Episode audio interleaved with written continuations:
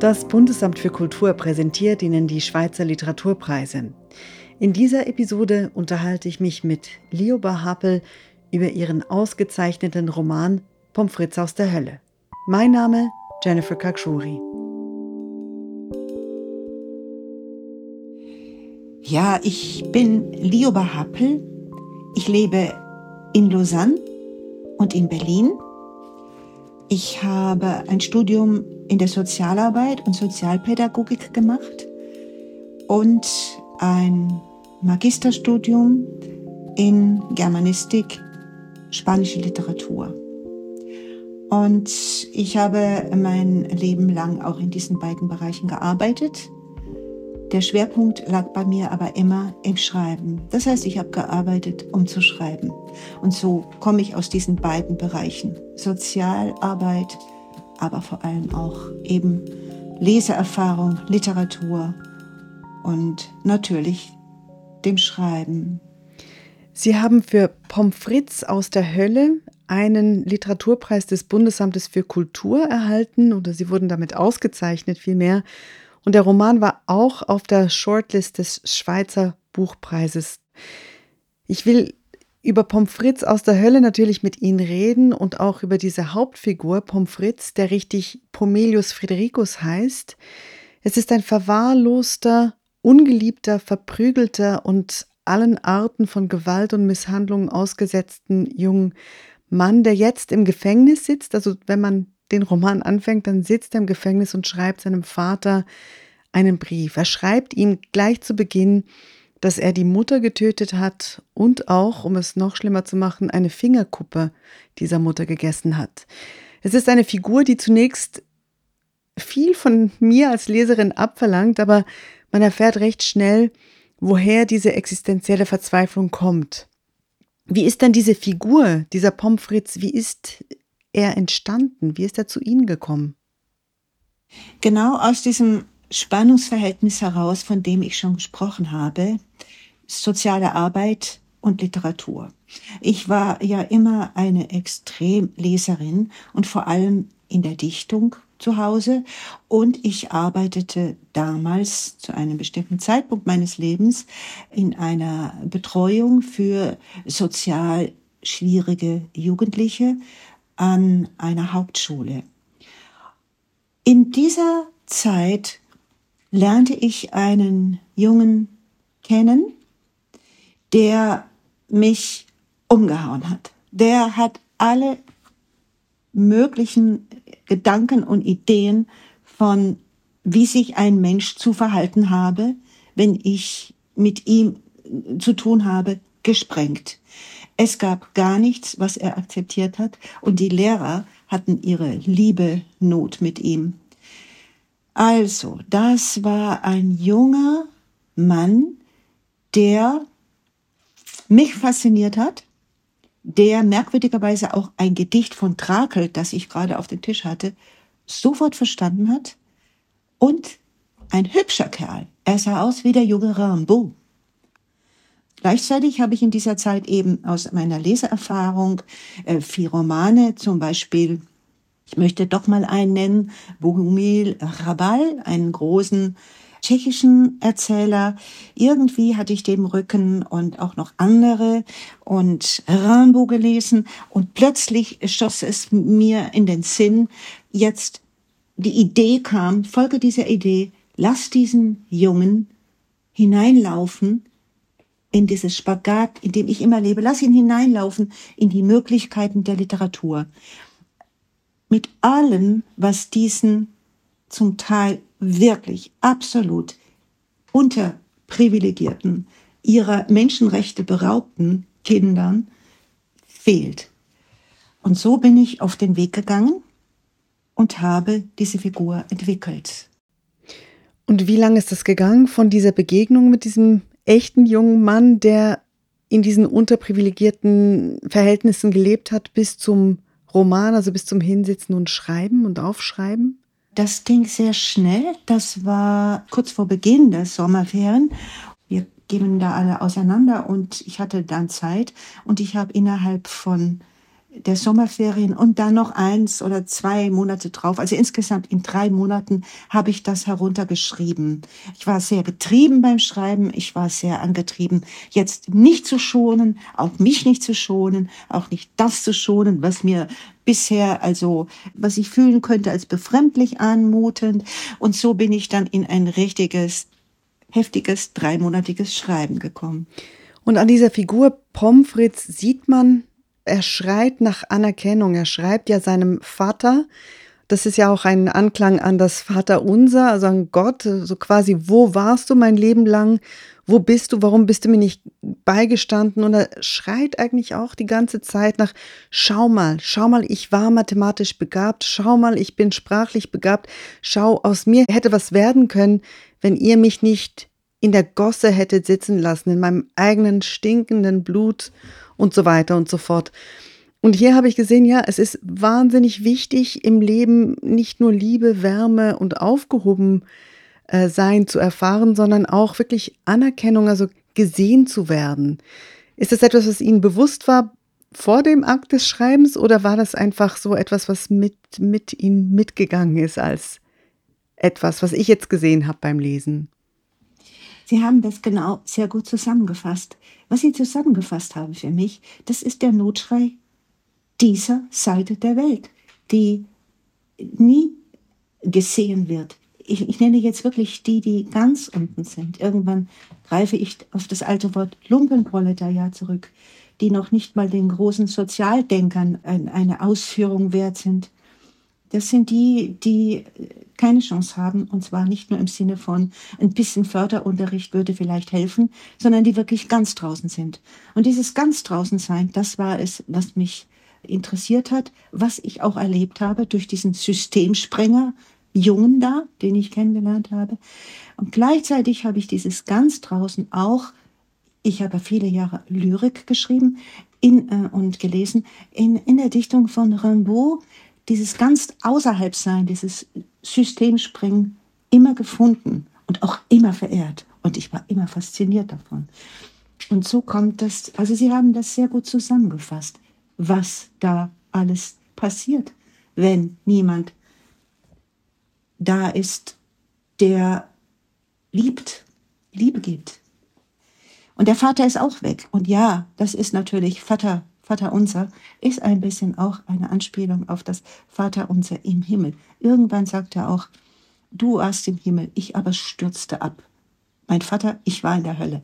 Insofern ist das sehr richtig gedacht und hat auch einen ganz leisen religiösen Anklang. Jetzt, ich will auf die Sprache kommen, weil es ist ein ganz bestimmter Ton, in dem Pomelius schreibt. Er schreibt 23 Briefe an diesen abwesenden Vater. Also dadurch wird der Vater auch sehr präsent, weil er ihn immer direkt auch anspricht. Es gibt eine Stelle, wo er ihn nicht direkt anspricht. Und das ist für mich die schmerzhafteste Stelle, weil das war wahrscheinlich die einzige Begegnung zwischen Pomfritz und seinem Vater, wo auch nicht klar ist, eben was erinnert er wirklich und was erinnert er aus der Erzählung der Mutter und was war wirklich und was, was nicht. Wie haben Sie diesen Ton gefunden? Also wie haben Sie Pomelius sprechen hören und das zu Papier gebracht? Weil wirklich jeder Satz sitzt und ich glaube, Pomelius, jedes Wort und jede Formulierung. Das werde ich Pomelius erzählen. Das ist ja, das ist fein. Ich den Ton gefunden habe. Also das war wirklich etwas, wo ich einfach hinhören musste. Was kommt jetzt? Das, das war in diesem Strom des Schreibens, dieser drei Monate. Äh, ich muss dazufügen. Ich habe natürlich später sehr lange diesen Text dann bearbeitet, aber in diesem Strom des Schreibens schien es mir selbstverständlich, dass der Ton jetzt gewechselt werden muss. So ein Junge kann jetzt nicht einfach schreiben, oh Papa, dann hast du mich geküsst, oh, dann fing ich an zu weinen. Das geht nicht, da würde er in eine Gefühlssprache kommen, die er nicht sagen kann. Also bin ich dann in äh, die dritte Person gegangen. Er sagt sogar selber, warum er das tut, weil er sonst das nicht aushalten könnte. Sie haben recht, das ist wirklich die Begegnung, die stattfindet und er rückt sie weg in der Sprache, dass er überhaupt darüber schreiben kann. Ganz schwierig wurde es dann natürlich in diesem traumhaft, trancehaften Kapitel, in dem er sein angebliches Werk vollrichtet. Aber vielleicht kommen wir später nochmal drauf. Welchen Ton nimmst du jetzt? ja, wenn Sie wollen, können Sie jetzt auch eine Passage draus lesen. Äh, es gibt einen Dialog zwischen den beiden, bevor er sie tötet. Er tötet sie übrigens nicht. In keinem Weise wird er zum Mörder. Sie fällt ihm ins Messer, weil sie ihn plötzlich umarmen will. Und er hält das Messer vor sich. Also man muss ihn auch mal ein bisschen freisprechen. Er hat einfach schon wieder Pech, fällt auf ihn drauf, will den umarmen und dann rein in das Messer. Ist nicht leicht, eine Mutter zu sein, Pommy. Mir krabbelten Fliegen ins Gehirn. Ist was, was halt nicht leicht ist. Große, fette Schmeißfliegen. Hätte ich mehr mit dir spielen sollen? Woher weißt du, dass man mit kleinen Kindern spielen soll? Ignorierte der Mammutbaum meine Antwort. Die Fliegen begannen zu surren. Dich auf den Schoß nehmen, mal. Aya Popaya. Die Fliegen zogen sich in Teilmengen zusammen. Bataillone von Fliegen. Hätte ich dir Geschichten erzählen sollen? Pschissen. Fliegen, Stürme aus dem Universum, hinein in die Teilmengen, Vater, Mutter, Kind im Pomfritskopf. Jetzt lese ich eine andere Passage, der Akt. Das ist dieser furchtbare Akt. Wir müssen uns den Stunden nähern, von denen niemand etwas hören, sehen, riechen und schon gar nicht schmecken will. Wir halten uns die Augen, die Ohren, die Nase zu. Wir wollen eigentlich gar nicht erfahren, was geschah und wie es geschehen ist. Ich sage niemand. Und ich meine damit dich und die ganze Welt und mich, Pommy, mittendrin, gleich auch noch dazu. Der andere, Fritzi, der stieg nämlich jetzt raus aus dem Menschenelement Welt. Und Fritzi, der war jetzt allein. Vater, ich zücke den Kugelschreiber und verzeih mir, mir kommt der rabenschwarze Humor. Wie sonst soll ich beschreiben, was nun passiert ist? Denn wisse, es zogen sich die Wände auseinander, und es tat sich der Fußboden auf, und Treppen führten hinab, und Fritzi stieg abwärts. Und längs der Treppenstufen hingen links und rechts die Ahnenbilder seiner Selbstwerdung, der Vater, die Prügellilly, die Angelina I, die vom Sozialamt, die Angelina II, die mit dem Kreuz auf dem Busen. Sogar die Pitschbauer hat ihren Platz. Und Omi, in jedem Mundwinkel drei Zigaretten. Natürlich auch Arthur als Junge mit Pfeife im Mundwinkel. Nur Mutter fehlte, sie war bloß eine leere Riesenfläche an der Wand. Wäre sie nie da gewesen, er hätte sie nicht vermisst. So aber war er all die Jahre festgebunden gewesen an ihr und musste sie jetzt als abstoßenden, nicht gefüllten Fleck an der Wand ansehen. Ich möchte dazwischen schieben, er geht jetzt auch in die Er-Perspektive, weil er das nicht anders beschreiben kann.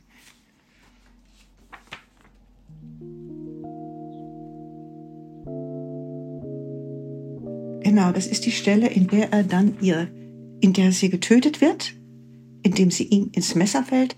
Und nun hat er aber seit frühester Kindheit den Wahngedanken, ich werde ihre allergrößte sein, ich werde meine Mutter essen. Und jetzt steht er da. Da ist ein riesen Mammutberg vor ihm, was soll er denn jetzt tun und so weiter. Und dann schneidet er die Fingerkuppe ab und brutzelt sie. Die Szene endet so. Fritzi hatte sein Werk getan. Fast. Fritzi legte die Fingerkuppe heiß wie sie war auf die völlig abgehärtete Handinnenfläche seiner Linken, ging zum Fenster, das in einen Hinterhof führte, der eigentlich nur aus einer terrakottafarbigen Brandmauer bestand, öffnete das Fenster, lehnte sich hinaus, drehte den Kopf, wandte das Gesicht dem Himmel zu. Gab es ein Zeichen?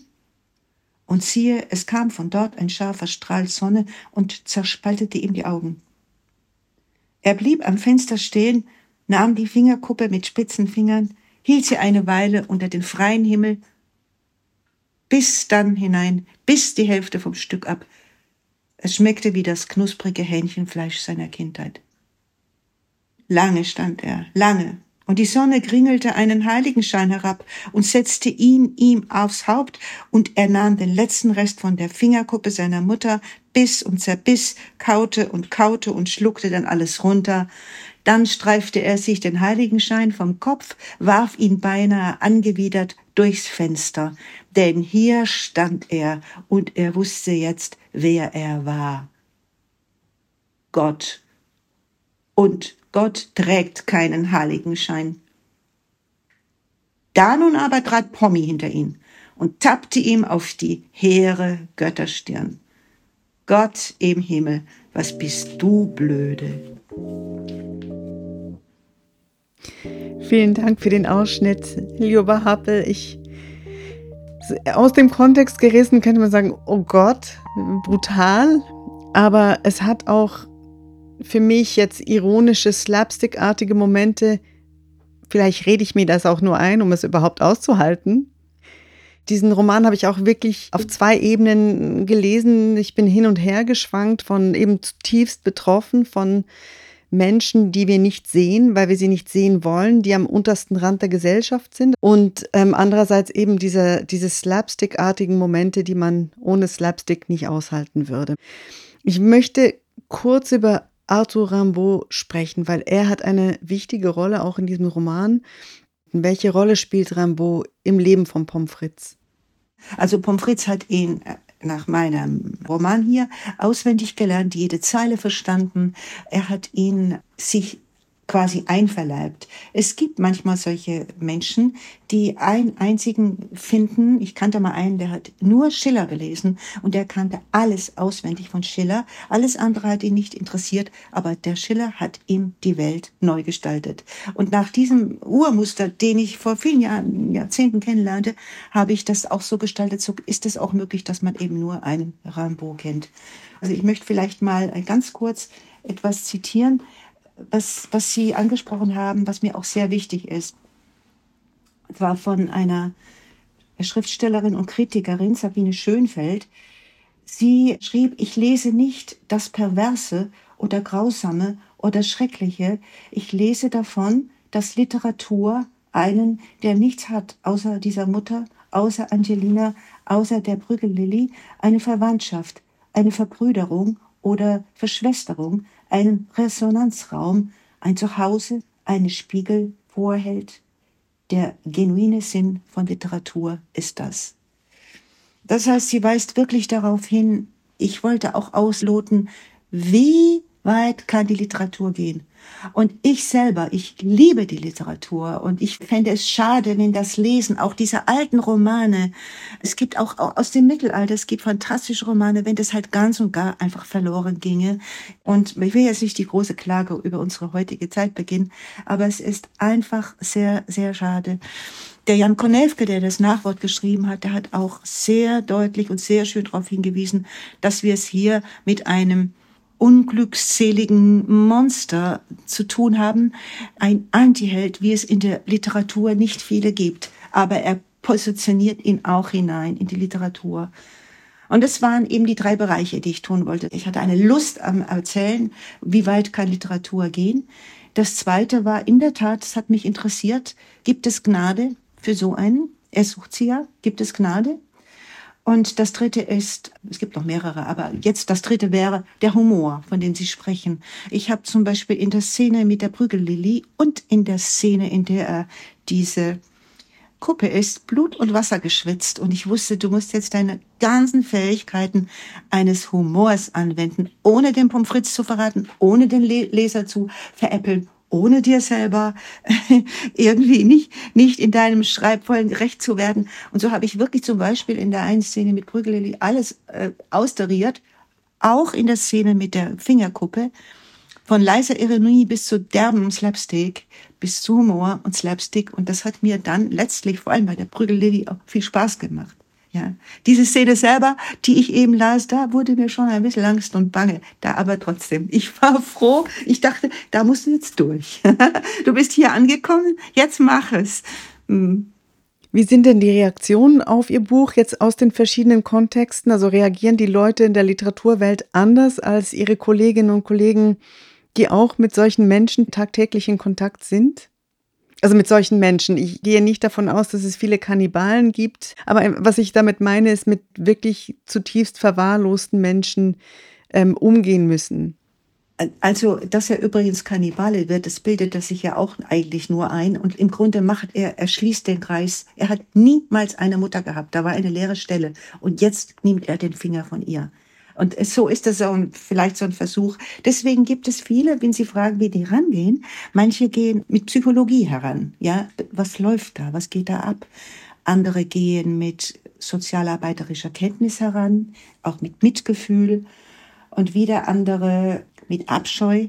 Und dann die anderen, die habe ich jetzt genannt, die ordnen das in der Dichtung ein. Und das ist eigentlich das, worum es mir auch am weitesten Sinne natürlich ging also beim Schreiben. Also das kommt alles zusammen. Lioba Hapel und Pomfritz aus der Hölle. Die Schriftstellerin und Lyrikerin schickte mir nach dieser Aufzeichnung noch ein Postskriptum, weil ich sie in einem anderen Kontext nach der Vereinbarkeit von zwei Berufen, den der Schreibenden und der Sozialarbeiterin, sowie nach der Familie gefragt habe. Ja, ich möchte nur noch eine Idee einbringen. Ich würde sehr gerne einen Podcast anregen zu dem Thema schreibende Mütter und Kinder. Ich habe jetzt in mehrere Podcasts auch von meinen Vorgängerinnen reingehört und da ist auch immer wieder die Frage dabei, wie kann man das vereinbaren? Und in diesem Zusammenhang möchte ich mich mal ausdrücklich bei meiner Tochter bedanken, die äh, all die Jahre mich immer sehr unterstützt hat im Schreiben und äh, schon als Zwölfjährige legte sie mir, als ich in einer großen Schreibkrise war, einen Zettel auf den Tisch, den sie irgendwo abgeschrieben hatte. Träume nicht dein Leben, lebe deinen Traum. Und das möchte ich einfach allen Schriftstellerinnen, ob mit oder ohne Kindern, gerne noch mitgeben. Dies die Gedanken der Schriftstellerin und Lyrikerin Lioba Hapel. Ihr Roman Pommes frites aus der Hölle ist beim Verlag Pudel und Pinscher erschienen. Dieser Roman wurde mit einem Literaturpreis des Bundesamtes für Kultur ausgezeichnet. Mein Name Jennifer Kakshuri, Mastering Luki Fretz von der Audiobande, Sounddesign Jodel Productions.